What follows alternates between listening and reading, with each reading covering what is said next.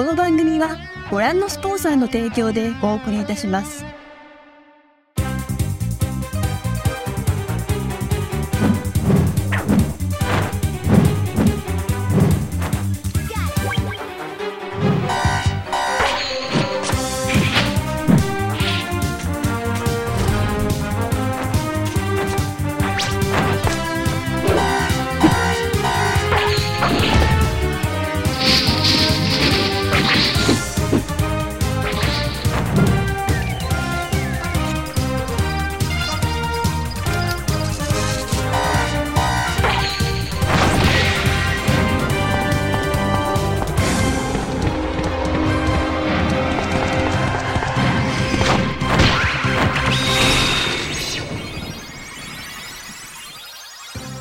Bonjour à tous et bienvenue pour Sumimasen Turbo épisode numéro 2. Eh bien oui, ça y est, on est de retour pour vous jouer un mauvais tour en brofist. Ouais, c'est dans le bingo de Sumimasen Turbo parce qu'il y a des bingos hein, pour Sumimasen Turbo. Par la commu. Par la commu, par la turbo commu tel qu'on l'appelle.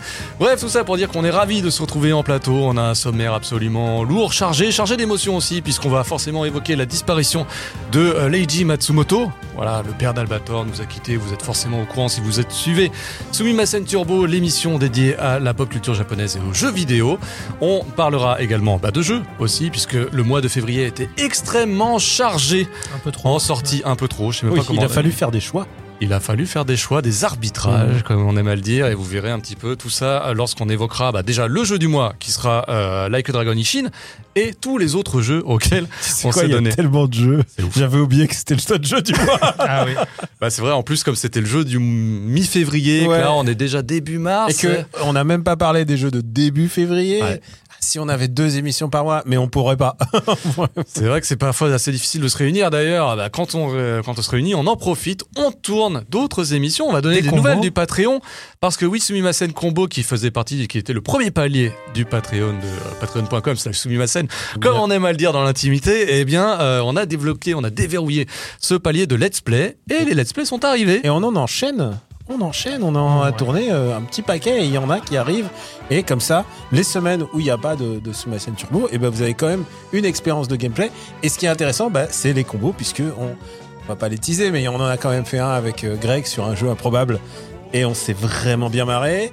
Euh, et puis bientôt, euh, une fois qu'on aura quitté un peu cette, euh, cette période de février-mars qui est très très très chargée niveau sortie, on va pouvoir faire des trucs rétro, des, des jeux où on fait caca dans aux toilettes là comme tu aimes, puisque tu animes le compte Twitter euh, euh, c'est ma scène turbo. Et je, je tiens à dire que on voit beaucoup passer de tweets sur les jeux qui impliquent du PQ, qui impliquent des toilettes. Il y a quand même une thématique chez toi quand même. Non, mais c'est malheureux parce qu'il y a deux jeux un petit peu dans cette thématique qui sont suivis et Qui se forcément, suivent. voilà. Ah, bon, forcément. ouais, c'est- il faut en parler. Je pouvais pas, on ignorer. Caca. On peut dire une thématique. Simulation game. Voilà, exactement. Bon, tout ça pour vous dire qu'on vous laisse pas orphelin entre deux Sumimasen Turbo. On a décidé d'occuper un petit peu le terrain aussi, bah, parce qu'il y a le soutien des patriotes, c'est important. Et en plus, il y a cette émission qui est euh, disponible en version euh, Director's Cut. Ouais. Euh, puisque donc euh, vous aurez vu normalement si les, les gens qui sont abonnés à la version Director's Cut, vous avez vu le making of du générique réalisé par Alex Pilote et Hubert Petit. Euh, Hubert qui est rassurez-vous et qui est nourri euh, euh, derrière. Et il va très bien. Surtout Regardez. nourri, c'est important. Surtout nourri. Alors franchement, je. je- Ah tiens, l'image saute, Hubert, bravo. Ouais, il y a toujours, il y a toujours Ah un bah voilà. à chaque fois. Mauvais matos, il nous Hubert. avait dit qu'il y avait un bug et je ne pensais pas. Mais au moins, il est pas, il, est- il fait pas le robot. Ah, c'est le, le Le Guen de YouTube. hein. Vraiment. un bug par épisode. Ah, écoute, Oui, peut-être Ah, que la bah- prochaine fois ce sera réglé. euh, Ah, c'est pour ça. pas- Faut... Donc on va pas trop te montrer Hubert. Aider Hubert, hein, souscrivez Ah, au Patreon, comme on dit. Euh, Il oui. faut le dire aussi, on a un projet pour Hubert qui arrive. Hmm. On peut, ouais, on peut teaser, On mais peut. on peut teaser. Je crois qu'Hubert n'a pas une très grande résistance à la peur. Voilà, c'est tout ce que je dirais. Voilà, point C'est tout ce que- final. C'est tout ce que je dirais. Là. Mais je crois qu'il s'est porté volontaire pour jouer à un jeu japonais qui fait peur et qui sort. Bon, plus sérieusement, on remercie euh, tous les soutiens du Patreon et les, la Ouais. visibilité sur YouTube qui dépasse absolument toutes nos attentes. Ouais, on Alors pas. aussi, quand on fait des émissions de 5 heures, voilà, il faut s'y reprendre à 10 fois, donc forcément ça fait 10 fois plus de vues. Mhm. Mais euh, peut-être qu'on a été habile là-dessus, mais en tout cas on est ravis de voir qu'il y a vraiment un soutien euh, de la communauté, que ce soit pour les combos, que ce soit pour les turbos, ça fait extrêmement plaisir, Oui, chaud au cœur. franchement, on on s'attendait pas au moins à ça, quoi. Et là, c'est notre deuxième émission, donc on sait où on va. Et cette fois, il n'y a pas de générique à tourner déjà. on sait à quoi ressemble l'émission finale. Et on, on est ravis d'abord euh, à la fois d'être une équipe soudée, d'avoir Hubert avec nous Et, euh, et puis aussi de vous proposer euh, des, des, des sommaires. À chaque fois, on regarde le, le sommaire, on se dit, mais enfin, ça va durer trois heures l'émission, c'est pas possible. Oh bah là, non, Là, on va faire que- synthétique, hein, on a l'habitude maintenant. hein. Faisons court. Bon, vous aurez vu aussi que le plateau a été légèrement agrémenté. Voilà, il y a eu des petits investissements. On a investi dans une petite euh, pas- figurine. on expliquera un peu notre Magnifique PLV quand même. PLV d'époque. Ouais. Vintage. Je l'avais acheté et je l'avais. euh, Copyright 2000. Ouais. Je l'avais, j'avais acheté et alors j'avais un petit frais de port et je l'ai, je l'ai fait envoyer à- chez ma mère, j'ai découvert. Et, euh, et puis je l'ai foutu dans une cave et je me suis dit, Qu'est- qu'est-ce que je vais foutre de cette PLV Et ben voilà, 20, euh, 23 ans. 23 ans plus tard, boum, elle, elle nous sert. Capcom versus SNK sur Dreamcast, hein, pour ceux qui ne l'auraient Oui. pas reconnu. Mais bon, c'est voilà, c'était le, le euh, grand défi de l'époque, le l'instant qu'on souhaitait. Bah, euh, en fait, ce qui était intéressant, c'est que tu avais donc euh, Kinu euh, Nishimura, qui était euh, la dessinatrice euh, à résidence de chez Capcom, qui donc. Parle dans le micro, dans le micro. de- Pardon, ah oui, j'oublie que je ne suis pas. euh, voilà. Donc, euh, Kinu Nishimura, qui était donc la dessinatrice résidente de, de Capcom, euh, qui dessine donc Kyo Kusanagi, et l'illustrateur vedette de SNK, qui se fait un Ryu. Et euh, comme Qui ça, désormais avait- travaille voilà. chez Capcom. C'est ça qui est vrai, drôle, ouais, ouais. c'est qu'il a été exfiltré depuis, euh, depuis les années noires de, de, de Capcom. Voilà. Shinkiro. Vous voyez Shinkiro. évidemment le diorama Dragon Quest V de notre ami Dioramax, C'est vrai. euh, alias Gaijinmo sur Twitter. Toujours aussi talentueux. Ouais. Ah, et je le vois, je fais waouh, c'est à chaque fois c'est. une commande. Le, le euh, gars ou ses œuvres Mais Ses œuvres, Ah. ses œuvres. Ouais, une commande qui m'a. C'est un cadeau en fait. C'est même pas. Ah oui. C'est ouais, C'est même pas une commande que j'ai faite. euh, sur- Il me l'a offert. euh. Tu lui as pas dit, ouais, je fais moi un DQ5 Bah, il- si, t'a à dit, partir wesh. du moment, à partir du moment où il s'est proposé, je lui ai dit ouais, je fais moi un DQ5, mais euh, Ah, il, d'accord. a, il a fait un DQ5. Ah, t'as choisi quand même ce Ah que bah tu il m'a dit voulais. vas-y, euh, fais-moi, demande-moi ce que tu veux, je te le fais. Ouais. Demande ce que tu Incroyable. Ouais. Ça marche pas avec tout le monde malheureusement. Arrivez pas dans ces DM en disant ouais, je fais moi un DQ5 parce que là vous allez. ça- T'as pas demandé, je voudrais une Dacia et hop, une Dacia. Et hop là, Dacia. non, non, ça ne marche pas comme ça. Enfin voilà, on essaie un petit peu de, de mettre un petit peu plus de vie dans ce décor. On a lu vos Au commentaires fur et à aussi. mesure, on- oui, on lit les commentaires et Ah, on... parce que dans les commentaires, les gens, ils ont dit que la, la table était vide. Non, non, non, Ouais, pas ils ont dit la table, elle prend de la place. Elle prend de la euh, place, ah, mais-. Bon, mais, euh, mettre trop dessus, quoi. Mais Mais globalement, en tout cas, ils ont tous témoigné euh, de l'originalité de ce concept de trois, trois amis de plus de 20, 30 ans même, de trois amis de 30 ans qui débattent autour d'une table pour parler à la fois de jeux vidéo et de pop culture japonaise. Un concept inédit qu'on ferait bien d'enregistrer à la SACEM. qu'on a déposé. Ouais, qu'on a déposé à la SACEM, comme les génériques d'ailleurs de Sumimasen Turbo, Sumimasen Combo à son générique. On remercie à nouveau euh, bah, la famille, mais littéralement, Littéralement, si, si, la famille. Sans un coup. Midi Music alias Lionel Droz, lui aussi sur Twitter, qui, a- qui s'est fendu et qui se fend aussi des vignettes. hein. Toutes les vignettes d'ailleurs, il a réarrangé les vignettes. Je sais pas si Ouais. vous êtes repassé sur le compte Non, YouTube. il a chanté, changé Il y a des petits détails supplémentaires. C'est mais un- homme de détails. Il est très, il est, je Il est sais- méticuleux. Je crois que vous avez ça dans le sang. hein. Ah bah, alors, Mais faut vous dire un truc, c'est que Pouillot, il est, il m'a vu jouer à Power Wash Simulator et il était ulcéré parce que tu sais, genre, il était pris genre de, de PLS. J'aurais dit mais comment tu peux aller de l'un à l'autre sans finir les trucs, les petits détails, alors que toi tu serais du genre à le moindre pixel qui au brille. paint fin. Toi ouais, toi t'es, t'es un homme open fin, moi pas du tout. Moi je suis plus euh, artistique. Ça se voit pas? Ouais.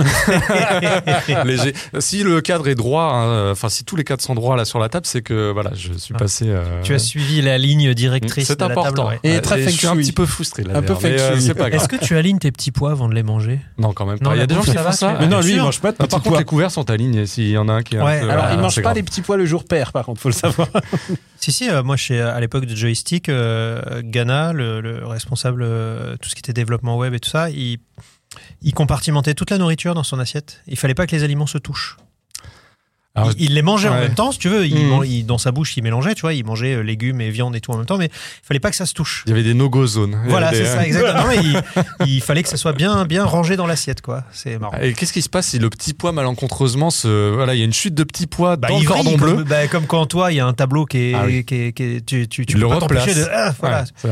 Tu sais, t'es en train de parler, t'es en train de manger, fait, ah, ah, voilà. D'ailleurs, ce petit plouf. euh, voilà. Ce- petit plouf ne tient pas droit. Il ne tient pas droit et c'est- il m'embête. Mais c'est euh, pour, c'est pour cacher ma canette. Attendez, Ah je, repars, avec, je repars avec. On- C'est on- pour- mon fils. c'est le- On- non, mais tu vois, regarde, on sait C'était le. Poké Days, c'était le Poké Days. c'est pas mal. Maintenant, euh, non, mais maintenant, là on est bien. non, mais maintenant qu'on Euh, est donc, là, on peut reprendre le fil de cette émission. L'émission va durer bon. 4 heures. Si on commence à sur tocs, ouais, Exactement. On va passer euh, eh bien à votre actu, messieurs, puisque on a oublié. Mais là, c'est que la troisième émission, même si c'est la numéro la 2. deuxième, c'est la deuxième. Oui, la deuxième. Euh, on oublie de se représenter. Les gens sur YouTube ne nous connaissent pas. Ils disent c'est quoi ces yeux là qui parlent des petits pois On ne sait pas.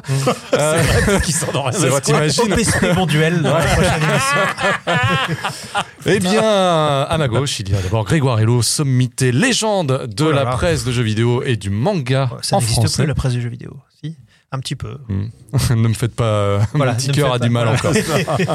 Euh, soon, tout soon. Ça va, Greg? Euh, ah bah ouais, ouais, ouais, ça va mieux qu'en janvier. Donc Ouais. euh, c'est bah ouais, parce que le mois de février, j'ai pas, j'ai pas eu trop à voyager, on va dire. Au mois de mars, ça reprend dur, mais février, c'était bien. Bon.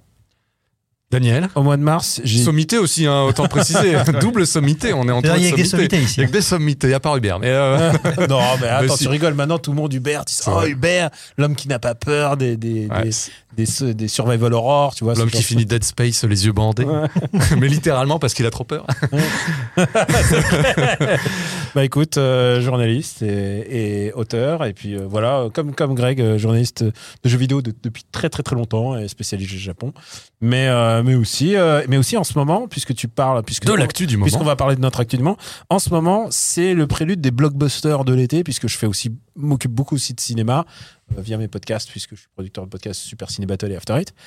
Euh, en ce moment là, c'est les blockbusters qui arrivent, donc j'ai pu voir la plupart des blockbusters qui sortent dans un mois, deux mois. Donc tu vois, c'est un peu, euh, c'est une actu très chargée, genre presque tous les jours il y a des, des projets et il faut un peu suivre. C'est-à-dire qu'il y a presque eu autant de blockbusters que de jeux vidéo japonais en février dernier. Oui, oui, oui, c'est un peu un problème parce que tu vois, quand tu, tu, tu dois jouer par exemple à des jeux très longs, genre Octopath, et, euh, et, tu, et tu dois en plus, tu as, deux projets dans la journée, bah, tu fais comment tu, comment tu cales Octopath euh, Voilà, bah, c'est- tout, il faut jongler avec, mais écoute. euh, C'est une vie de rêve, hein, tu sais qu'il y a des gens qui seraient euh, ravis de pouvoir jouer à Octopus Traveler toute la journée et puis d'aller à la Projo le soir. Hein, C'est quand même, Oh n'oublie non, mais il y a- pas. eh ce- non mais attendez, faut, faut nous plaisir. Il y a parfois des jeux qui sont beaucoup trop longs pour leur propre bien. J'ai les noms. Et il y a aussi des films qui sont beaucoup trop longs pour euh, leur propre bien. Ouais. J'ai des noms aussi et, et je pense, euh, je pense aux deux mêmes là. Ben, merci pour ce tour de votre actu. Bon, bah, moi, je Et, euh, prépare Soumis ma scène aussi. Hein, euh, voilà, c'est ça mon actu. Voilà. et, je tiens à dire, comme Greg, euh, je, je, je suis très content de- de- d'enregistrer. fous- je- J'ai marqué euh, un gros rond rouge le jour de notre enregistrement, mais je pense déjà au suivant. Mais j'ai un tout petit peu de vacances juste avant, donc euh, je vais pouvoir me ressourcer un peu. J'ai pas pris de vacances depuis très très très très très longtemps, genre en famille et tout. Donc euh, je suis assez content de ça. Et vous profiterez d'ailleurs peut-être de ce mois qui nous sépare jusqu'au prochain Soumis ma scène Turbo, eh bien pour euh, avoir des recos, d'autres recos à nous proposer, parce que c'est l'instant reco Ah, de tu- l'émission. Ah, Est-ce qu'on on parlerait pas de ce phénomène qu'on n'a pas pu parler le mois dernier parce qu'il était presque un peu trop tôt? C'est cette, fa- cette famille Asada. La famille Asada, c'est Est-ce vrai. que tu, tu as vu la famille Asada? Je suis allé voir la famille Asada, donc Alors, euh, elle va bien? Hamdoullah, elle, euh, ça va, pépère, t'inquiète. Comment, comment, comment, comment tu as apprécié ce film qui est un peu un événement puisque il s'attendait pas à en faire euh, autant d'entre Alors fait. visiblement, il est sorti il y a deux ans au Japon, si j'ai bien oui, compris. oui, et, ouais, ouais, et là, il arrive avec euh, Nino, euh, Nino Miya de Arashi, Ouais. qui est le, tient le rôle principal et que je trouve très bon acteur. qui, qui est, Qui est donc qui euh, Arashi, qui est un groupe de J-pop, et qui c'est a l'un joué des dans euh, qui a joué dans Iwo Jima, Iwo de Clint Eastwood, Letters entre of autres. Et euh, je le trouve à chaque fois euh, Il est très bon. très très bon, Il est très bon. brillant. Et vraiment, c'est un bon comédien. Et honnêtement, j'aime bien cette nouvelle vague de cinéma japonais où les gens ne surjouent pas trop. Alors, il y a certaines scènes où ils surjouent un chouïa parce que c'est. Mais, euh, mais j'aime bien, j'ai apprécié ce film. Et surtout, euh, j'aime bien le fait que euh, je me suis fait prendre par surprise. Parce qu'au début, ça commence vraiment comme une clownerie. Si la bande-annonce vous fait croire qu'il y a trois films en un, c'est que c'est la réalité du film. c'est qu'il y a vraiment trois bande-annonce. C'est qu'au bout d'un moment, le film commence à parler frontalement de ce qui s'est passé à Fukushima et surtout au, au tsunami. Et donc, du coup, euh, le film prend une, dramatur- euh, dramaturgie, c'est vraiment le drama type japonais. Euh, je pense qu'il faut le voir en pensant un peu à Okolibito qui s'appelle Departures, Ouais. qui était Oscar du meilleur film étranger en 2009 ou 2010. Et, et c'est, c'est un peu ça, c'est-à-dire un drama, tu sais que tu vas chialer. Est-ce que tu as chialé?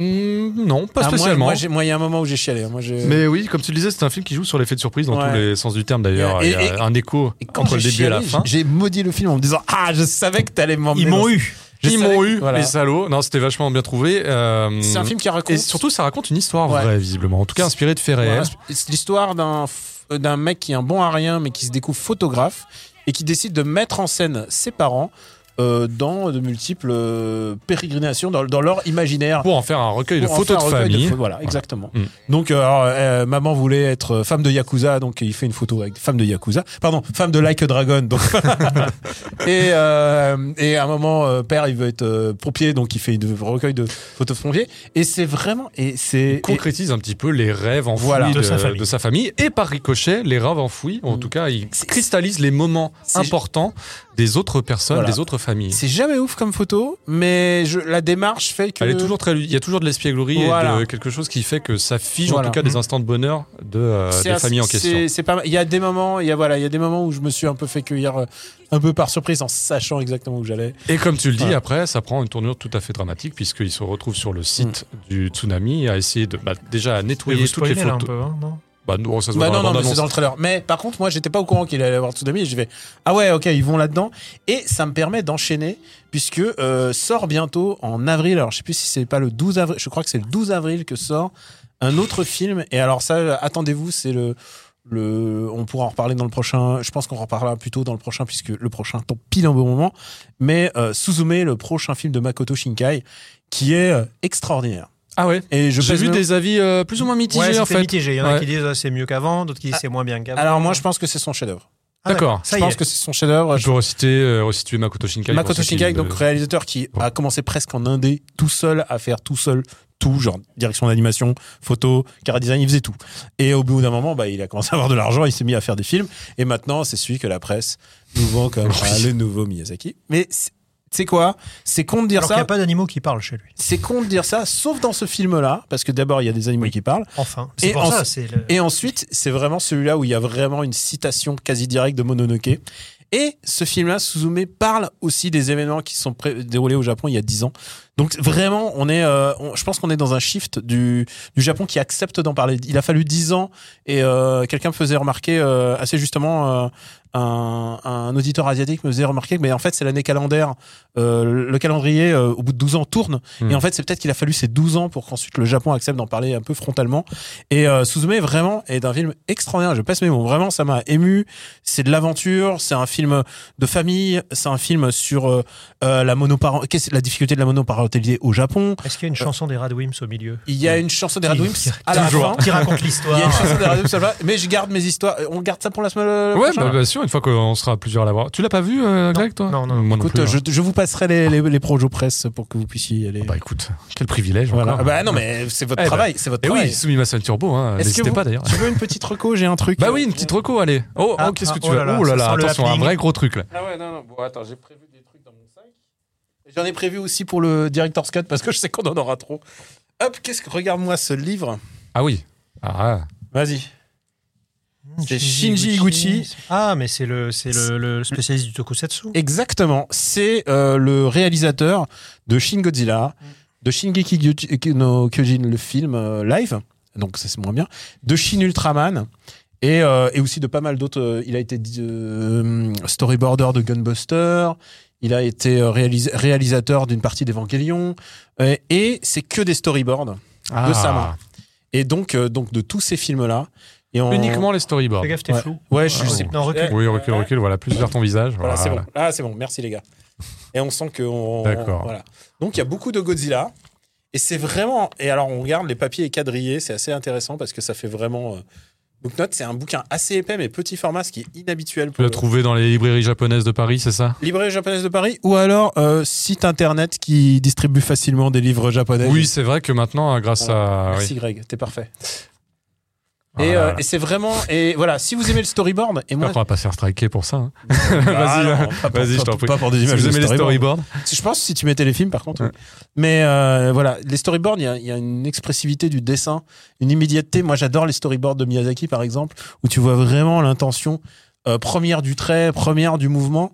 Et euh, parfois, je trouve que le résultat est plus intéressant même que euh, le film. euh, le film. Et ça reprend aussi un de ses courts métrages qu'il avait réalisé, qui était le prototype de Shin Godzilla, euh, qui était un court métrage qu'il a diffusé lors d'une expo de Hideaki Anno sur le tokusatsu. Donc c'est impossible de pas lier ce livre avec l'œuvre de, de Anno, hein, évidemment. Et pourquoi j'en parle maintenant C'est que mois de mars, donc au moment où sera diffusé cet épisode, eh bien il y a Shin Kamen Rider qui sort au cinéma. Et en Au. Japon. hein, Au Japon, au Japon, bien sûr, bien sûr, bien sûr. Précise bien, Et parce que sinon les gars normal- vont aller chez UGC. Ah, putain, Ah oui, pour nos publics japonais. Mais euh, j'ai regardé les, les chiffres et on a un public. euh, on, on est le euh, sur nos auditeurs. Évidemment, il y a la francophonie et juste après la francophonie, c'est le Japon.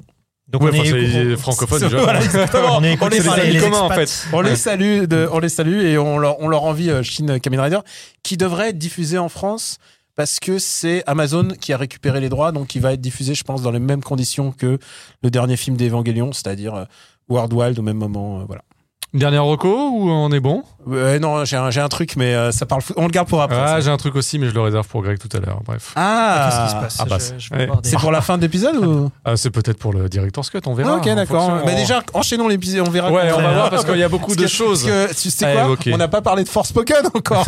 c'est vrai. Bon, eh bien, on va avancer sur notre premier sujet, le fameux, le gros dossier. Euh, J'hésite à dire le Futomaki parce que voilà, c'est peut-être pas de circonstance. On va évoquer la disparition de Leiji Matsumoto euh, avec vous, messieurs, et son importance, son influence euh, absolument considérable sur le monde du manga japonais.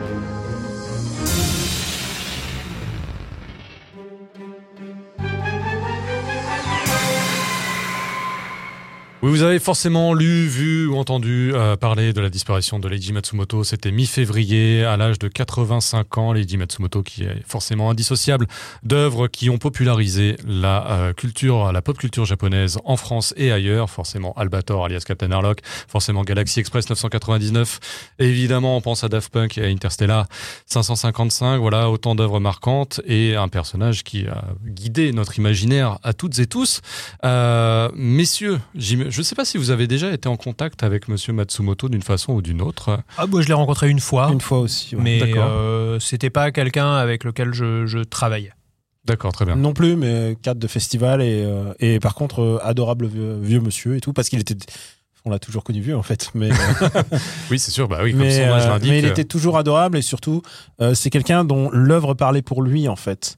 Euh, parce que euh, ça fait partie des, der- des, des derniers grands en fait et surtout quand je dis dernier grand aussi dernier vieux parce que c'est un auteur qui a connu la Seconde Guerre mondiale qui l'a connu dans son souvenir d'enfant et ça ça a un impact majeur sur tous ces auteurs euh, de l'époque et euh, Et sur toutes ses œuvres aussi. Oui. Voilà, il a été le témoin de tout cela, parce qu'il, Mm. euh, je crois qu'il est né à Fukuoka, c'est ça? Oui, il est né à Fukuoka en 30 1938. Donc vraiment, euh, tu vois tout de suite les gens qui ont connu aussi euh, la famine hein, d'après-guerre.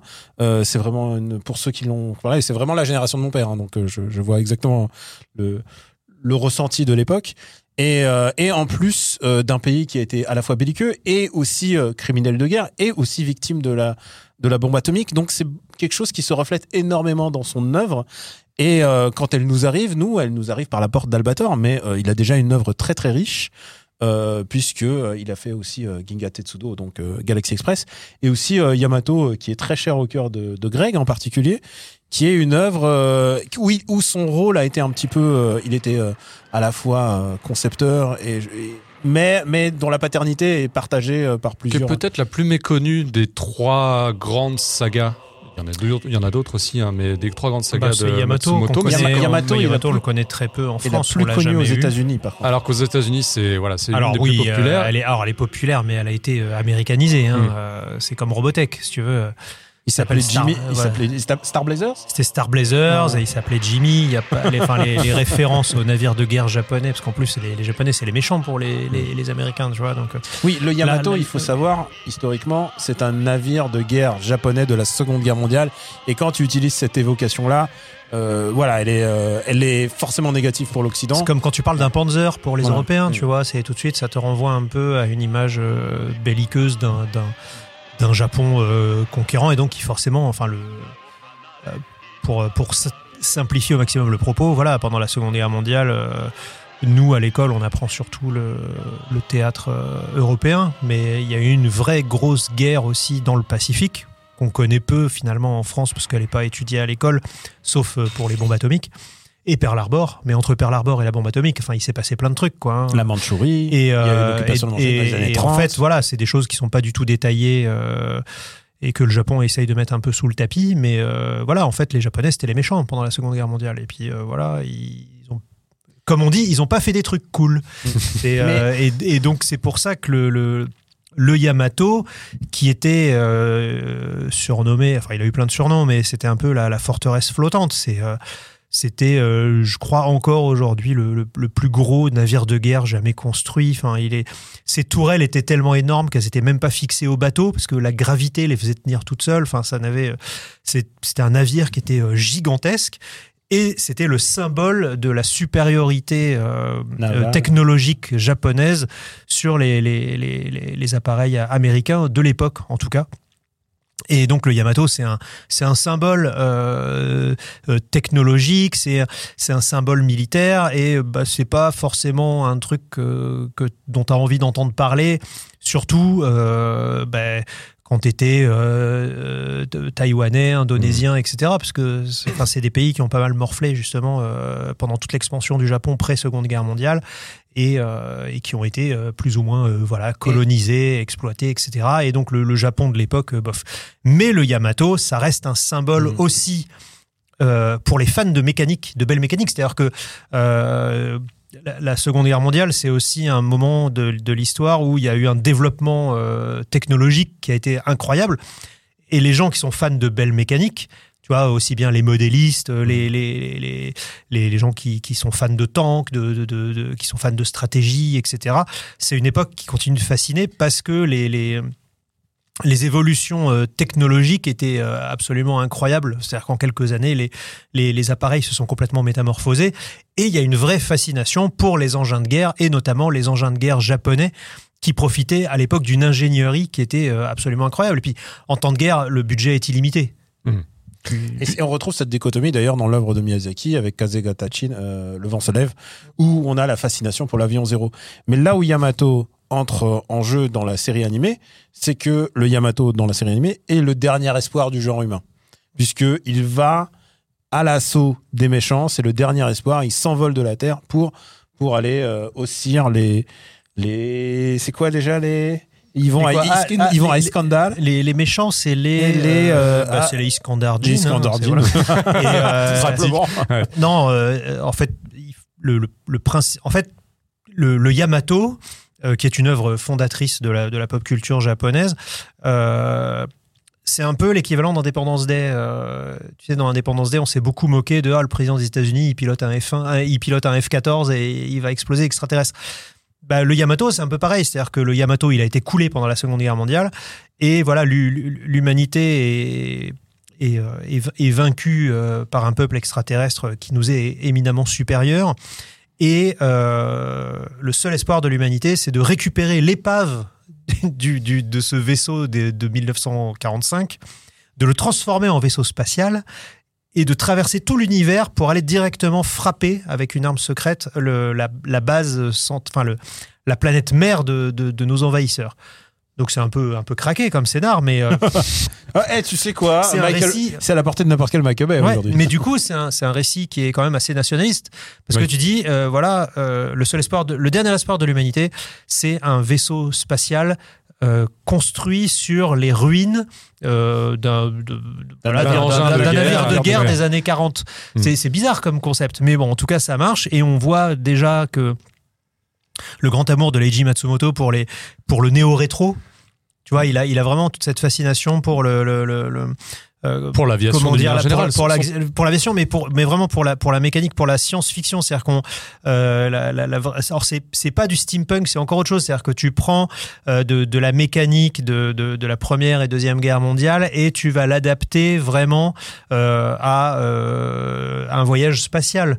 Donc Ce, quand tu le regardes d'en haut, le, Yamato, il ressemble à un navire de guerre euh, de la Seconde Guerre mondiale, mais derrière, il a des petits ailerons, il a des, enfin, tu, c'est très étrange comme, euh, comme mélange. Et au final, ça marche. Et il a créé comme ça une esthétique qui est absolument extraordinaire, qu'on retrouvera d'ailleurs dans, euh, dans Albator, où c'est un mélange de caravelle et de navire spatial aussi. Et c'est bien parce que justement, c'est l'anti-Star Wars. C'est-à-dire que quand tu regardes à l'époque un peu la tronche qu'avaient les, les vaisseaux spatiaux, d'un côté, tu avais des vaisseaux euh, euh, très rond, très géométrique a- américain, parce que eux, leur, euh, leur, leur navire de guerre, euh, enfin, leur, tout- toutes leurs histoires dans l'espace, ça c'est pré-Star Wars. Hein.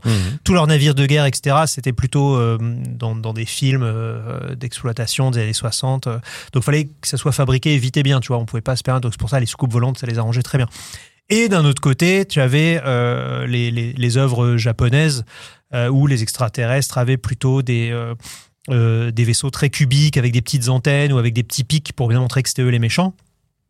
Et Leiji Matsumoto arrive et romantise ça un petit peu euh, en, en mélangeant les genres et ça va profondément marquer aussi la manière dont vont être construits les, les, les, les appareils de science-fiction japonaise. Après, évidemment, il y aura le choc Star Wars, mais euh, il y a cette première arrivée d'Yamato avec notamment le grand héritage de, de Leiji Matsumoto, c'est les intérieurs. Mm. Les intérieurs de vaisseaux euh, qui sont impraticables, mais avec tous ces hublots euh, un peu ronds avec des stries sur le côté. On, on euh, dit même Matsu, Leiji Matsumoto moniteur, tu vois. Voilà. C'est genre, c'est un mot qui définit le style ordinateur qui clignote, alors que l'ordinateur qui clignote Star Trek est très identifié. Celui de Star Wars est très identifié, c'est celui de Star Trek, mais qui marche moins bien. Et là, celui de Matsumoto, il est. il- Non, mais c'est ça. Star, où Wars, Star- c'est ouais, Star un bouton qui marche et deux boutons qui marchent pas. C'est ça que. Star, Star Trek, c'est surtout euh, le tout est très géométrique. Là où chez Matsumoto, la technologie est très très arrondie. Hmm. Euh, Et, et je crois que en plus du méca design, et ça, euh, on est pas, on vous fait pas le Wikipédia, on vous le dit comme on le ressent parce que c'est quand même une œuvre qui nous a passionné, euh, Greg, moi et, et toi, Pouillot, puisque tu as été aussi touché par par par cette pop culture là. Euh, à mon avis, ce qui caractérise l'œuvre de manière la plus distinctive l'œuvre de Leiji Matsumoto, c'est l'amertume, parce que tous les héros de Matsumoto et Capitaine Harlock, donc Albator en tête. Euh, sont frappés par cette amertume. Captain Harlock déteste se battre. Il y a des épisodes entiers où ils ne se battent pas, où il n'y a pas de combat.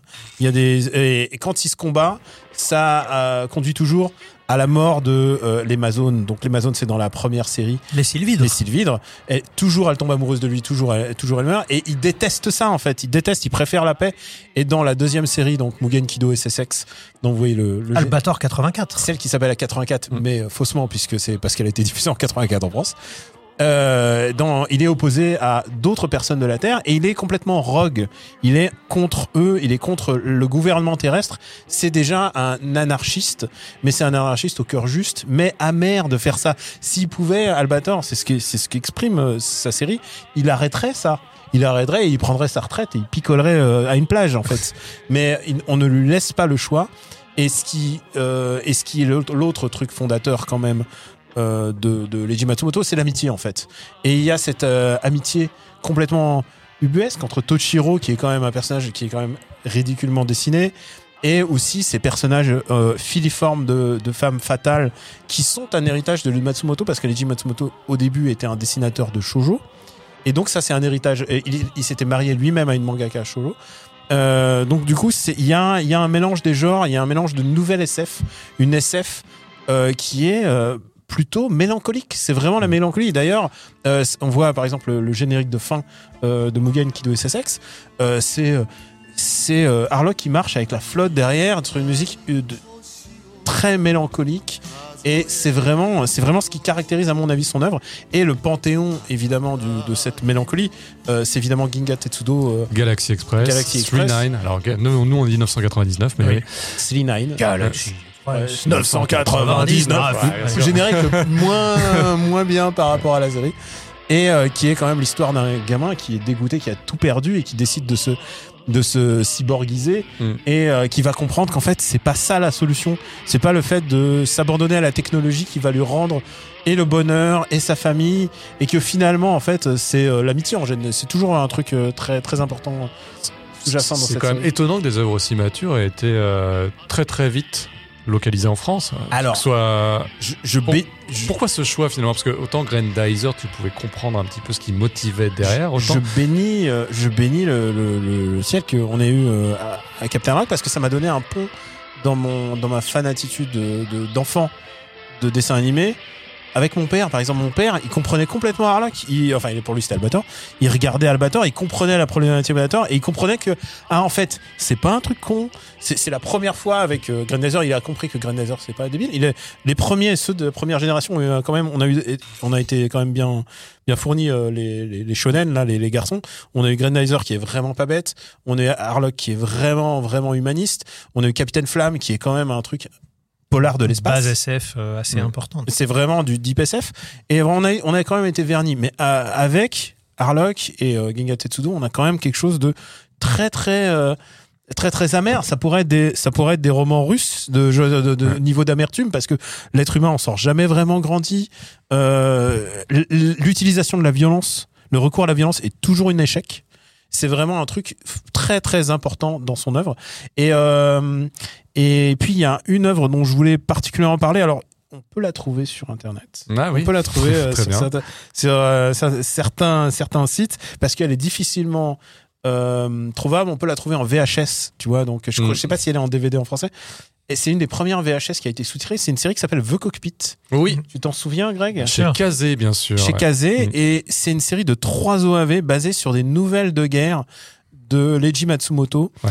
Et euh, c'est des nouvelles vraiment euh, très très sombres, dont une qui est réalisée par Kawajiri, Oui. un des très grands réalisateurs d'animation Ninja Scroll notamment, entre Voilà. autres. et, euh, et qui nous met euh, la première par exemple est vraiment très connue c'est celle où il nous met euh, à la place d'un soldat allemand et c'est une uchronie où l'Allemagne découvre la bombe atomique et qu'il a le choix de lancer la bombe atomique ou pas et choisir de le faire devenir un monstre ou pas Mm. et euh, et de et donc c'est une uchronie hein, c'est est-ce que bien sûr il y a du ressenti par rapport à son fait de japonais d'avoir été frappé par la bombe atomique évidemment mais c'est mais c'est vraiment une uchronie humaine et intéressante euh, de ce point de vue-là, c'est vraiment si vous Une œuvre incroyablement marquante, hein, ce- Ouais. cette première OAV. et, ouais. et les trois, hein, parce les que trois, bien aussi- sûr, mais Parce celle-là. qu'après, ça parle des kamikazes qui Mm. sacrifient Ah oui. inutilement leur vie, Mm. euh, parce que euh, évidemment tout finit mal. hein. Oui. tout finit, il n'y en a pas Ah une bah seule. non, non, on n'est pas là. Il y en a pas on n'est une pas là seule. pour rigoler. Voilà, mais euh, voilà, je pense que ça, ça représente aussi son œuvre très mature. Et euh, c'est vrai qu'aujourd'hui, si tu regardes euh, Captain Harlock et même euh, bon, The Cockpit évidemment, mais si tu regardes Captain Harlock et tu penses que tu vas voir de la grosse baston, il n'y a pas tant de course poursuite, il y a pas tant de baston. Encore euh, la deuxième série Mugen Kido SSX parce que Shingo Araki qui voulait des scènes d'action. Non, ça bagarre, ça bagarre plus euh, sur, euh, sur Albator 84 parce que c'est une, une véritable commande de, Mhm. de la Toei. de la Toei. Là où la première série était plus une coproduction avec une volonté de, de refaire le succès d'Yamato euh, qui avait eu lieu 3-4 ans auparavant, mais euh, avec une plus grande liberté euh, laissée au maître, entre guillemets, euh, qui, qui a repris en fait un de ses personnages pour en faire un, un pirate de l'espace, parce Mm. qu'il fallait que ça se passe dans l'espace et il fallait vendre des jouets en forme de vaisseaux spatiaux. D'ailleurs, c'est triste de dire que le manga d'Albator n'a pas de fin parce que le succès n'a pas été au rendez-vous, enfin du moins pas à la hauteur de, de ce qu'on attendait. Donc le- la série a une, la série animée de la première série d'Albator euh, a une fin originale qui a été créée euh, plus ou moins en accord avec euh, le, le- le sensei. Et le, et le réalisateur qui était Rintaro à l'époque. Rintaro, exactement. Mais par contre, le, le manga, lui, s'arrête avant la fin. Voilà, bon, c'est dommage. C'est des choses qui arrivaient souvent En même temps, c'est ça que le manga façon. raconte un peu une histoire un peu ça. différente. Mais ce qu'il faut savoir, c'est que le, le- le côté mélancolique, entre guillemets, de de- d'Albator, ça vient aussi du, du- du paradoxe que Leiji Matsumoto était un admirateur de, de tout ce qui était euh, mécanique de guerre, hein, on- comme je disais tout à l'heure, mais qui, par contre, a fait partie de cette euh, génération de 68 arts. Euh, voilà, plus la paix plutôt que la guerre. Donc c'est une ambivalence où tu es fasciné par les engins de mort, mais que tu ne souhaites pas euh, qu'ils soient réutilisés un jour. Complètement mis à Et, euh, Mm. et, et Albator, euh, bah, c'est ça en fait. Albator, c'est une vraie critique de, de la société de l'époque parce que tu, tu regardes le propos d'Albator. euh, on découvre un engin euh, absolument incroyable, une espèce d'énorme sphère noire avec des, des hiéroglyphes dessus que personne n'arrive à comprendre et on ne sait pas ce que c'est. et il y a un archéologue euh, qui, qui décrypte le message, qui dit ah mais c'est un message qui nous dit que euh, euh, la Terre appartient à des êtres d'une autre civilisation qui s'appellent les, les sylvidres et donc c'est des c'est pas des mammifères, c'est des, c'est des plantes vivantes et elles vont venir nous, elles vont venir nous envahir. Donc ce mec-là est assassiné par les sylvidres qui ont déjà des agents infiltrés sur Terre. Et ce mec-là meurt dans l'indifférence générale. C'est-à-dire que euh, le et ça, ce, ce côté est, est un peu adouci dans le dans le dessin animé où on va rajouter une petite fille, on va rajouter un antagonisme, un, un antagoniste militaire un peu concon. Mais euh, en gros, euh, pendant Albator, les les les Sylvides, qui sont donc une allégorie euh, du, du, de la prise de conscience écologique déjà à l'époque, euh, envahissent l'humanité et donc l'humanité est en train de dépérir, euh, assise sur son cul. Parce que euh, le gouverneur qui pourrait agir, on le voit, il passe son temps à jouer au golf et à dire aux flics euh, non non allez plutôt tabasser Albator, euh, ce sale bitnik. Et du coup, Albator est toujours le rogue hein, dans voilà, et, et du coup, Albator, bah, c'est le hippie qui essaye d'alerter les gens sur les, les problèmes. Alors le, le, le, le héros, c'est plutôt euh, Ramis, euh, que Alba, donc le fils de l'archéologue qui a tout découvert, et que donc Albator va prendre sous son aile. Et ensemble, ils vont être euh, les résistants et essayer de sauver une humanité malgré elle, puisque au final, les gens sont très passifs. La, société qui est dépeinte dans Albator, c'est vraiment un futur dans lequel euh, euh, bah, les, problèmes, les, problèmes des, gens, c'est qu'est-ce que je regarde à la télé ce soir et, euh, ils sont dirigés par une élite qui est complètement corrompue. Et Albator, Oui, qui essaie de réveiller les gens, se fait justement poursuivre par la police. Donc il y a, il y a un vrai propos euh, euh, post-68 euh, Mm. qui est encore dans la rébellion, dans l'écologie. et, et Albator, c'est ça en fait, c'est un beatnik de l'espace, sauf qu'il a des gros canons. Non mais Greg a totalement raison. C'est euh, il est toujours, c'est les autres, c'est toujours les euh, l'étati- l'étatique qui est le corrompu là-dedans et lui qui est dans le bon droit. Et, euh, et il n'essaie pas de- justement de faire justice à lui-même. Il essaie juste de de de- d'exister en fait. C'est vraiment un atteinte à son existence. Il y a un, un, un aspect que j'adore de son œuvre et que j'ai redécouvert plus tard parce que ça tu pouvais pas l'avoir quand t'étais petit et surtout pas dans les VF. Euh, c'est la cohérence dans son histoire puisque tu sais euh, Zelda tout le monde a essayé de faire une chronologie euh, tu peux pas vraiment faire une chronologie de son œuvre, mais Lady Matsumoto a essayé de mettre des éléments de chacune de ses œuvres pour que on, pour que ça se croise. Par exemple, dans Ginga Tetsudo, euh, le garçon se retrouve avec le, le flingue le plus puissant de l'univers, mais le flingue le plus puissant de l'univers, tu le, t'en, t'en entends parler dans, c'est Harlock qui a l'autre. Enfin, tu vois, il y a donc, il y a, y a tout un truc qui se recoupe. Et ils ont, ils ont jamais vraiment réussi, même si Matsumoto a essayé de faire, ils ont réécrit ses origines. Ils ont essayé de faire un Matsumoto verse à Oui. un moment, mais c'est très compliqué parce que euh, Leiji Matsumoto, donc c'est un, il a été assistant de Osamu Tezuka, donc c'est la, c'est la deuxième génération de, de mangaka. Et comme énormément d'auteurs de, de cette époque, il fonctionne par archétype. C'est-à-dire que quand tu lis 10 mangas de lui, tu as 10 fois plus ou moins le même personnage. Et euh, donc, tu as toujours euh, euh, le petit gros avec des lunettes, euh, le petit gros sans lunettes, le petit gros le- qui joue avec un petit avion en le, faisant le, le héros filiforme, euh, un, un peu ténébreux, euh, la, Les figures féminines, voilà, la, la, la jeune fille très effacée. le-. Voilà, donc c'est vraiment. En fait, il a plusieurs marionnettes et il raconte des histoires différentes avec toujours les mêmes archétypes. Et c'est vrai que du coup, c'est compliqué parce que les personnages se ressemblent, ils se fondent. Enfin, comme je te disais, Albator, c'est un personnage qu'il avait déjà créé euh, au début des années 70, qu'il a réutilisé. Euh, euh, et, et du coup, bah, le fait qu'ils se croisent dans le premier long métrage de Galaxy Express 999 qu'on trouve, qu'on croise à la fois Albator, euh, euh, comment dire, euh, Toshiro, donc le héros de, de Galaxy Express, et comment dire, Esmeralda, donc Queen Emeraldas en, en, en japonais, qui à la base devait aussi apparaître dans le manga d'Albator qui a été coupé avant la fin. Enfin bon, ça fait toute une histoire. Oui, mais bon. Devient, En fait- devient l'épouse de Toshiro. Voilà. Et Toshiro devient l'ami de euh, l'ami euh, de intime de Harlock et, euh, et c'est ça qui fait un peu la jonction. Alors c'est-à-dire qu'il y a des archétypes comme dit Greg et tu peux à peu près reconnaître des choses. Par exemple, la première série se déroule après, mais par contre euh, dans le robot, dans dans, dans, dans le robot, dans déformation le vaisseau. dans le vaisseau, dans l'ordinateur du vaisseau, se trouve l'âme de Toshiro et tu le vois et tu vois que Toshiro a mis son âme dans, dans le dans le, le, le vaisseau dans l'Arcadia, donc l'Atlantis. L'Atlantis. Et euh, et il y a un film qui est extraordinaire et qui permet de faire la jonction entre tout ça. C'est Mugen Kido SSX. En fait, c'est presque le pilote de la série de la deuxième série télé et qui réécrit les origines de Harlock. Donc on le voit avec ses deux yeux et sans la cicatrice. On le voit amoureux. On le voit euh, prendre son désir de revanche sur l'humanité. Enfin, c'est vraiment, c'est un, c'est un film vraiment magnifique. Évidemment, c'est très triste hein, parce que personne n'en sort grandi encore une fois. Et puis c'est triste parce que en fait les deux séries Albator euh, prennent comme euh, comme postulat de base la, la corruption des élites. C'est-à-dire que dans le premier, c'est évidemment les mecs qui veulent pas bouger leur cul, qui disent mais non, les, les Sylvides, on les aurait vus arriver, vous nous avez pris pour qui attrapez plutôt Albator, il paye pas ses impôts, tu vois. et la deuxième série, on, on a été envahi par les extraterrestres. Et en gros, les pires ennemis d'Albator, bah, c'est pas les extraterrestres qui nous ont envahis, c'est les collabos. Hmm. Parce qu'il y a des humains qui sont à la solde des extraterrestres qui sont très contents en fait qu'on soit euh, dirigé par des extraterrestres parce que du coup ils ont pris du galon, etc. Et c'est eux les pires chasseurs, euh, les pires pourchasseurs, pardon, euh, d'Albator. Donc c'est vraiment euh, à chaque fois c'est vraiment ce côté je lutte contre une institution parce qu'elle est injuste et c'est ça qui me donne le droit de me révolter. Là où Galaxy Express 999 est beaucoup plus une quête philosophique sur le personnage de base qui va devoir évoluer après avoir vécu un, un drame absolument horrible puisque en fait ça, ça commence un peu à la manière des, des chasses du comte Zaroff c'est-à-dire qu'en fait sa mère a été enlevée par une armée de cyborgs euh, qui, qui font de la chasse un sport et en fait ils, ils, ils enlèvent des humains ils les chassent dans les bois pour les chasser donc ça Sa mère le, meurt comme ça. le- le gamin arrive euh, il, il arrive donc avec le je sais plus comment il s'appelle en français le cosmosaure le Cosmo Dragon. le, le cosmo Le Cosmo.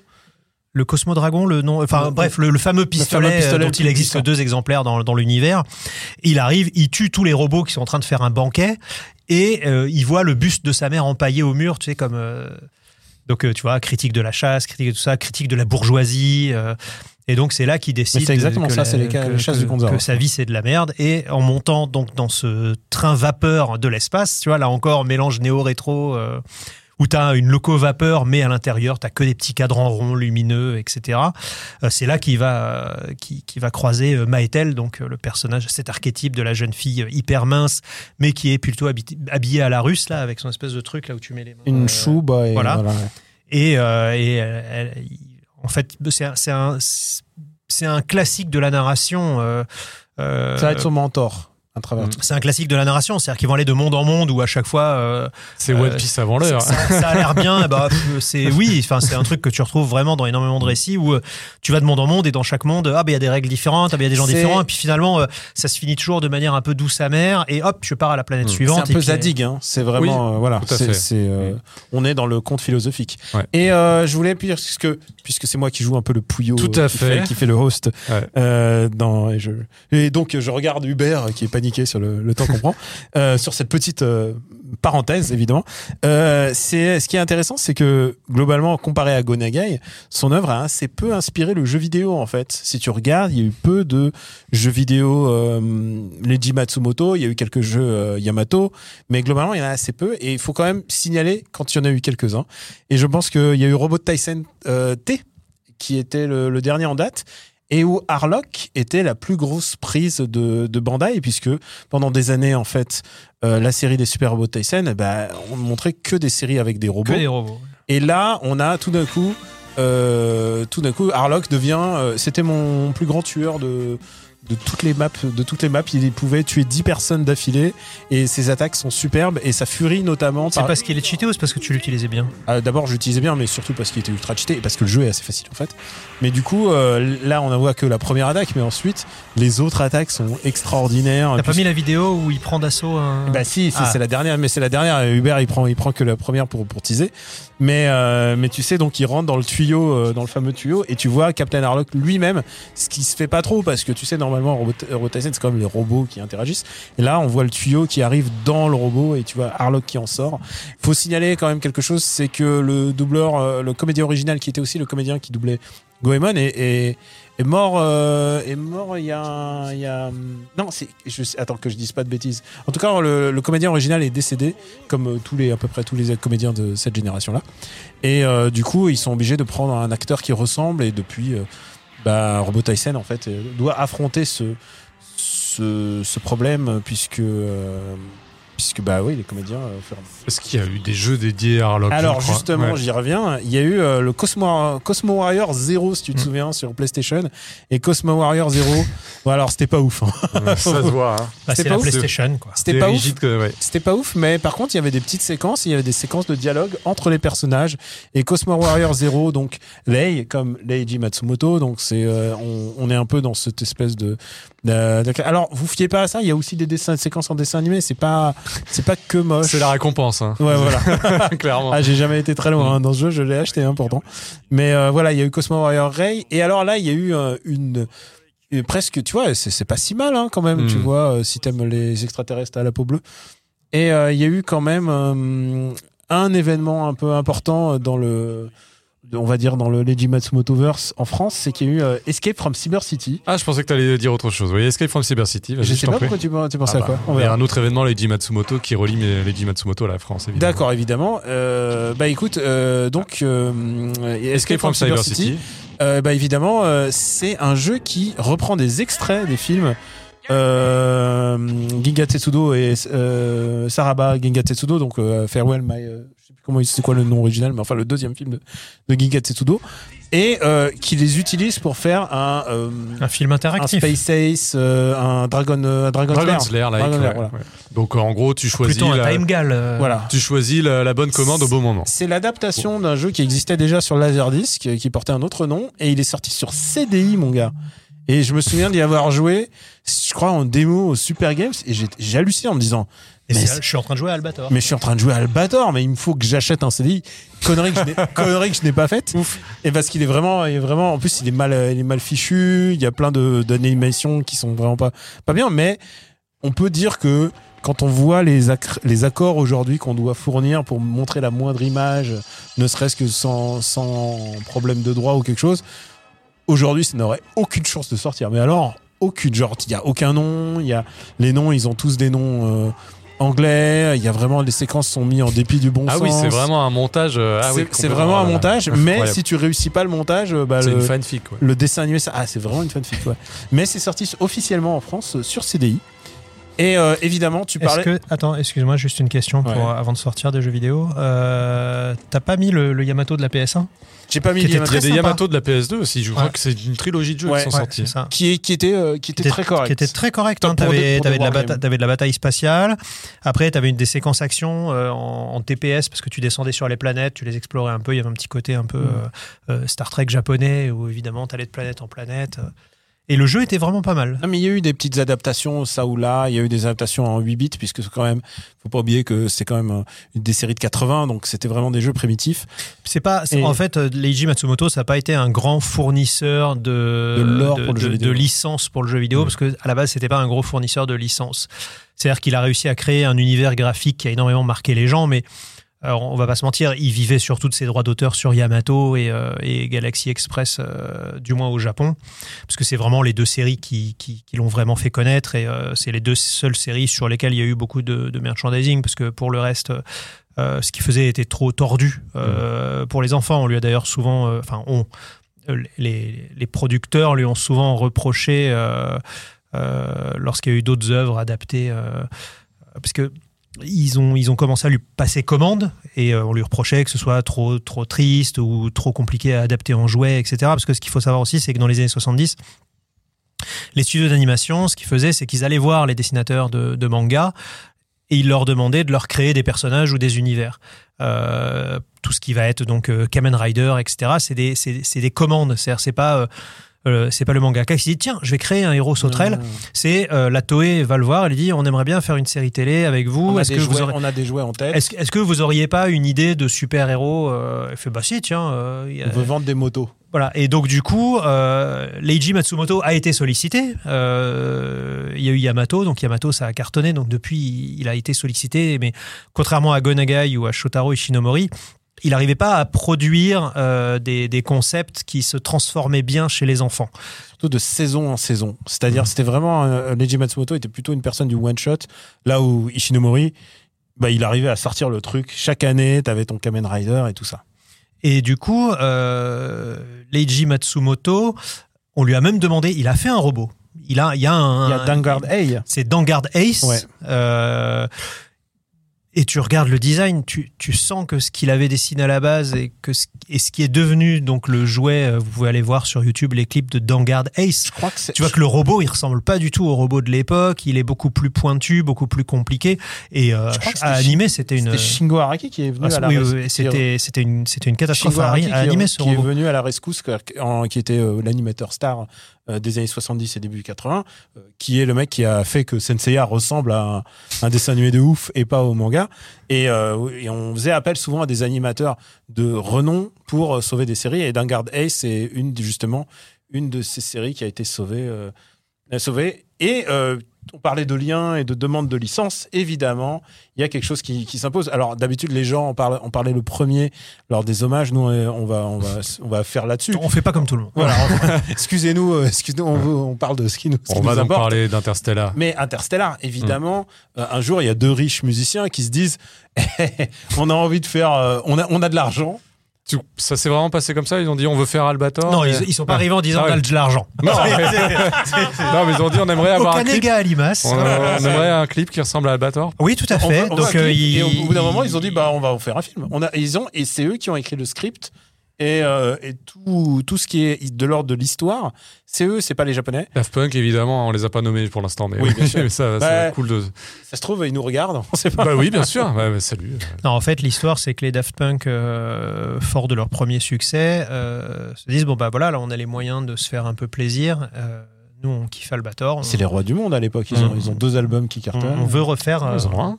Ils ont, ils ont que, Ils ont que Homework. ils ont que Homework à l'époque. c'est. Oui. C'est 2000 Bah, c'est 2000-2001, oui. Ah, c'est vrai. Mais Mm. c'est vrai qu'ils étaient si peu Pour productifs. Discovery, ouais. Ouais. Et du Désolé. coup, ils, ils vont au Japon et ils disent euh, voilà, on veut Albator. Donc, euh, Point. euh, donc les- bah, c'est ça. Ils disent on voudrait un clip euh, qui ressemble à Albator parce que nous, on kiffe Albator. C'était encore l'époque où les Japonais se disent tiens, mais pourquoi ça les intéresse? Enfin, c'est bizarre. Et, euh, et donc, ils commencent à contacter, euh, donc à se faire mettre en, en relation. Euh, avec Leiji Matsumoto et là il y a un, un espèce de quiproquo qui se crée c'est que en fait euh, bah, les, les Daft Punk euh, Ils eux, ils voulaient le look du dessin animé. Donc, euh, il faut tout de suite mettre la Toei dans le, dans le circuit parce que il faut dessiner comme Kazuo Komatsubara, qui était le designer des deux séries Albator. Et euh, donc, il y a eu un.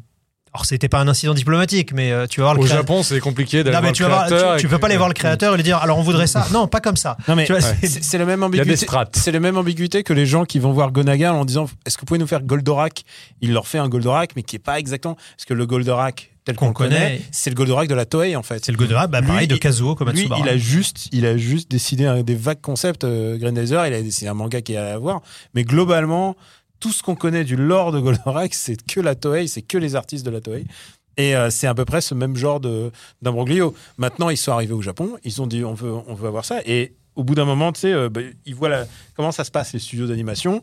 Tu as les différentes plaquettes. Tu as la plaquette A qui coûte pas trop cher, la plaquette B. Et eux, ils ont dit non, non, on veut la C avec le contrat pour le film. On veut, et donc, ils ont fait le long métrage parce que euh, parce qu'ils avaient, ils avaient du budget en fait. Alors, faut faire, euh, faut relativiser. C'est-à-dire qu'ils sont arrivés avec du budget, euh, mais le budget d'un clip vidéo, euh, c'est dix fois le budget euh, d'un épisode de série animée. Donc, Ouais. euh, en, en prenant de très bons artistes avec une très grande qualité d'animation, etc., le prix n'était pas différent euh, de, de- de faire des clips très recherchés ou Tout, quoi. tout a un coût et ils ont réussi à le faire.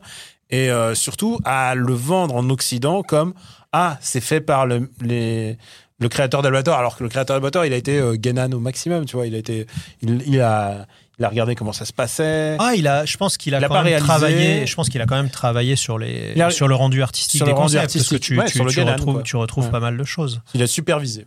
voilà. Ouais. Mais, euh, mais voilà, c'est vraiment une réussite à la fois commerciale, Esthétique. Esthétique et surtout, ça légitime le style, euh, le style Matsumoto. Ça euh, rend pour, des plus pour milliers de gens. ça, et alors, tu sais quoi, ce qui me fait bizarre, c'est que c'est quoi C'est 2002, non?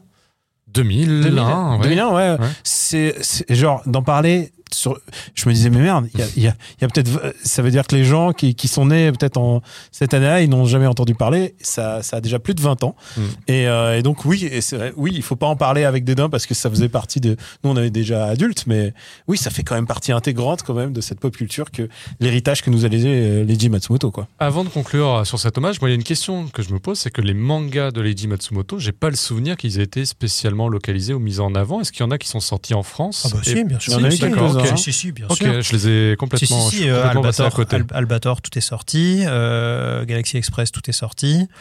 Euh, Il y a eu pas mal d'histoires courtes aussi qui sont sorties. euh, alors Leiji, ces- Leiji Matsumoto, il est, hein. Leiji Matsumoto, il est, il est rattaché à la maison d'édition Kana. Mhm. Et ils ont, euh, je pense qu'ils ont sorti. Mais en termes de manga, Je sais pas s'ils ont sorti euh, les, les, les, les- les histoire courte. euh, Non, pas de euh, pas cockpit, c'est sûr et certain. Cockpit, il est pas sorti. Non, Je sais. Mais en tout cas, si, si, euh, tu peux, tu, peux, tu peux lire, tu peux lire Albator et Galaxy Express dans son jus, traduit en français. C'est euh. juste que c'est, comme disait Greg dans son jus, euh, c'est un style, euh, c'est un style pas vieux, mais c'est un style des années 70. Attention, il n'y a pas de fin surtout. Voilà. Ouais. C'est des mangas. mais à l'image de, de ce ce que ça représente, hein, c'est c'est logique que ces mangas n'aient pas de fin aussi, parce que euh, c'est le voyage éternel, c'est la rébellion éternelle, et finalement, n'est-ce pas là la plus grande des mélancolies? On va conclure là-dessus. Oh, Cet hommage à Lady Matsumoto. Merci messieurs pour votre science absolument euh, considérable.